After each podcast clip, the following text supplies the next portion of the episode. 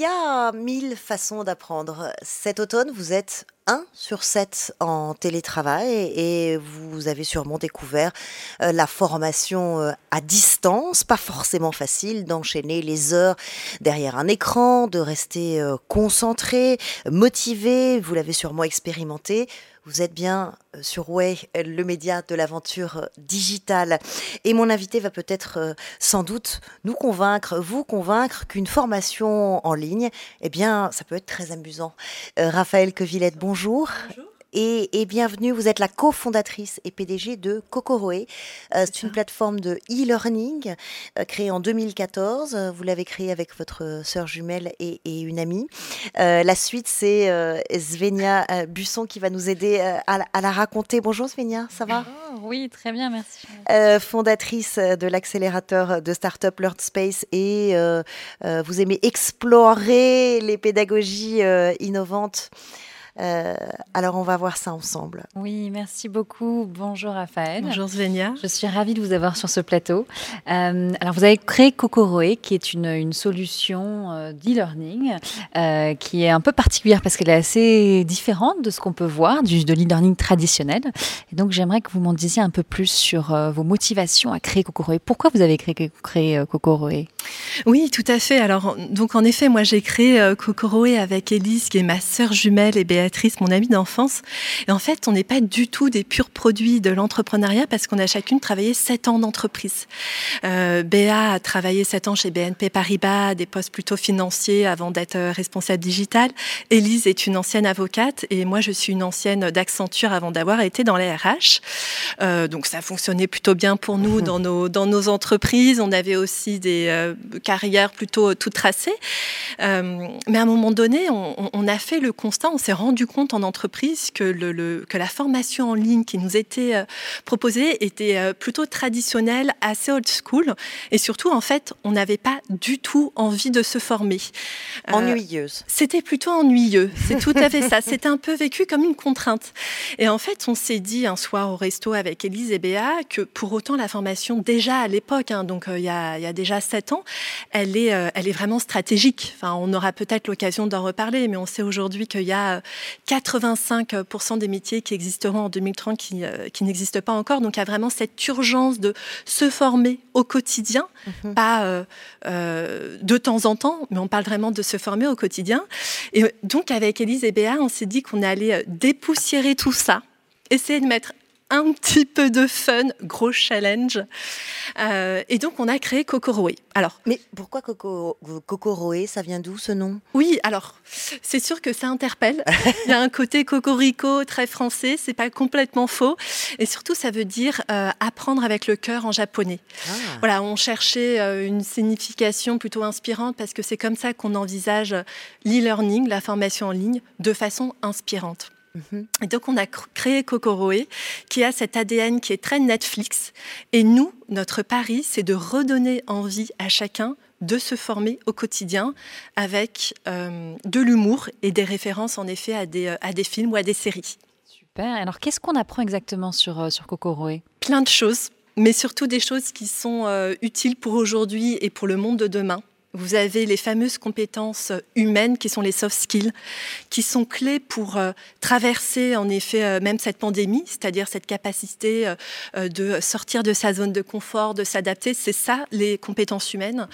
c'est apprendre à réapprendre, dépasser l'échec, travailler sa créativité, c'est ce genre de choses. Ce sont ces compétences en fait qui vous permettent de vous adapter et d'être à l'aise dans le monde de demain, puisqu'il y a plein de métiers qui vont arriver et qui n'existent pas encore aujourd'hui. Donc on recherche aujourd'hui en entreprise des gens qui ont cette capacité d'adaptation. Donc on aborde bien évidemment les compétences métiers. Il y a certains métiers comme le marketing, la communication qui sont en pleine innovation. Et donc là, on traite de ces innovations.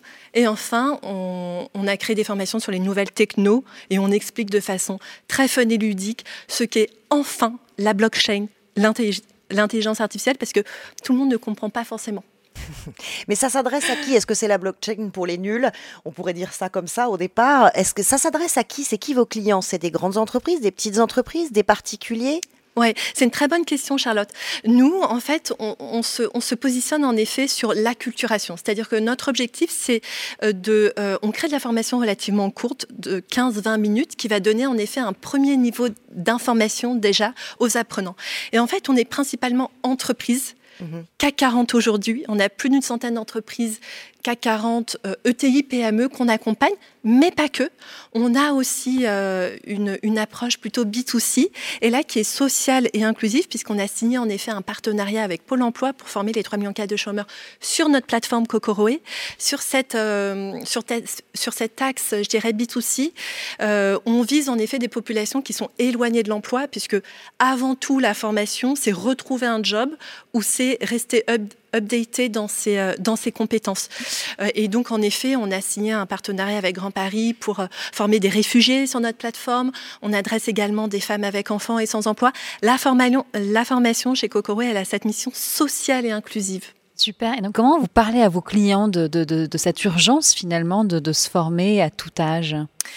Alors aujourd'hui, c'est vraiment devenu clé. Il y a un chiffre euh, qu'on répète beaucoup, qui fait peut-être un petit peu peur, mais en 2030, donc on est quand même en 2020, donc dans 10 ans, 85% des métiers n'existent pas encore. Donc en fait, il y a plein de métiers qui vont en effet apparaître, notamment liés euh, en effet euh, à l'intelligence artificielle. L'intelligence artificielle, c'est vraiment euh, la techno qui est en train de complètement, et, et, également la blockchain, mais modifier les métiers.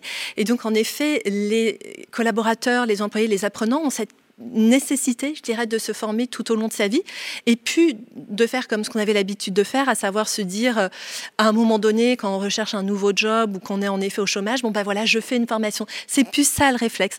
Le réflexe, c'est de se dire, comment je fais, euh, je dois finalement accorder 10 minutes de formation par jour, euh, et comment je fais? Il n'y a que 32% hein, euh, des, salariés en France euh, aujourd'hui qui suivent chaque année une formation. Mmh. Euh, une, formation, on est bon, on est mauvais élève hein, dans l'OCDE, c'est 47%. Pourquoi c'est un enjeu stratégique pour les entreprises? Parce qu'en fait, les entreprises elles vont se retrouver avec des, milliers de collaborateurs qu'il va falloir en effet finalement faire évoluer ou replacer. Mmh. Donc, qu'est-ce qu'on fait? Est-ce qu'on fait des euh, PSE Est-ce qu'on fait, euh, on favorise la mobilité interne? Euh, L'objectif et l'avantage des entreprises, c'est de favoriser la mobilité interne. Donc, plus que jamais, aujourd'hui, la formation, la formation, la formation. Aujourd'hui, et également avec cette, cette pandémie qu'on est en train de, de, vivre, il y a plein de métiers qui, malheureusement, plein de secteurs qui sont impactés. Aujourd'hui, chacun doit arriver à se réinventer L'entrepreneuriat, on le voyait encore aujourd'hui aux États-Unis, euh, explose, le freelancing explose parce que on doit aujourd'hui se réinventer. Et comment on se réinvente? Par la formation. Complètement, complètement. Je suis à 100% d'accord avec, vous, Raphaël. Euh, j'avais une dernière question qui est pour moi importante parce que le e-learning traditionnel, on l'a dit tout à l'heure, c'est assez frustrant, c'est assez descendant et finalement euh, rester devant son ordinateur à, à regarder euh, un prof parler pendant des heures, ça n'a rien d'engageant. Comment vous faites pour engager justement vos apprenants et faire en sorte que qu'il y ait de la rétention en fait, que ça marche finalement? Oui. Et, on le voit, notre solution, elle marche, euh, puisqu'on on voit les retours en effet des apprenants au sein des entreprises et on sent que les collaborateurs, on le voit, euh, se forment vraiment au quotidien. Nous, notre pari, c'est déjà de dire qu'on va faire la formation courte. Ça, c'est le pari déjà de base. Nos formations, en moyenne, elles durent 15-20 minutes. On va chercher les 10 minutes disponibles qu'un apprenant a consacrées au, quotidien à sa formation. C'est déjà pas mal. Si je me forme 10, si je me forme 10 minutes par jour... C'est comme de la gym C'est comme de la gym. Il faut pas essayer de dire, voilà, je vais faire une heure, deux heures parce qu'on va y arriver les deux premières semaines. C'est comme la gym ou, c'est comme un régime. Euh, ça marche pas du tout sur le long terme. Nous, on se dit, tu vas aller juste chercher les 10 minutes quand tu es en transport ou quand tu es chez toi ou avant de dormir. Enfin bref, voilà. Donc nous, déjà, ce pari, c'est de se dire, on fait de la formation qui est courte et après, on, distille des éléments culturels dans nos formations qui sont des références à des films ou à des séries. En fait, on reprend les codes de la sphère privée qu'on intègre dans la sphère euh, professionnelle.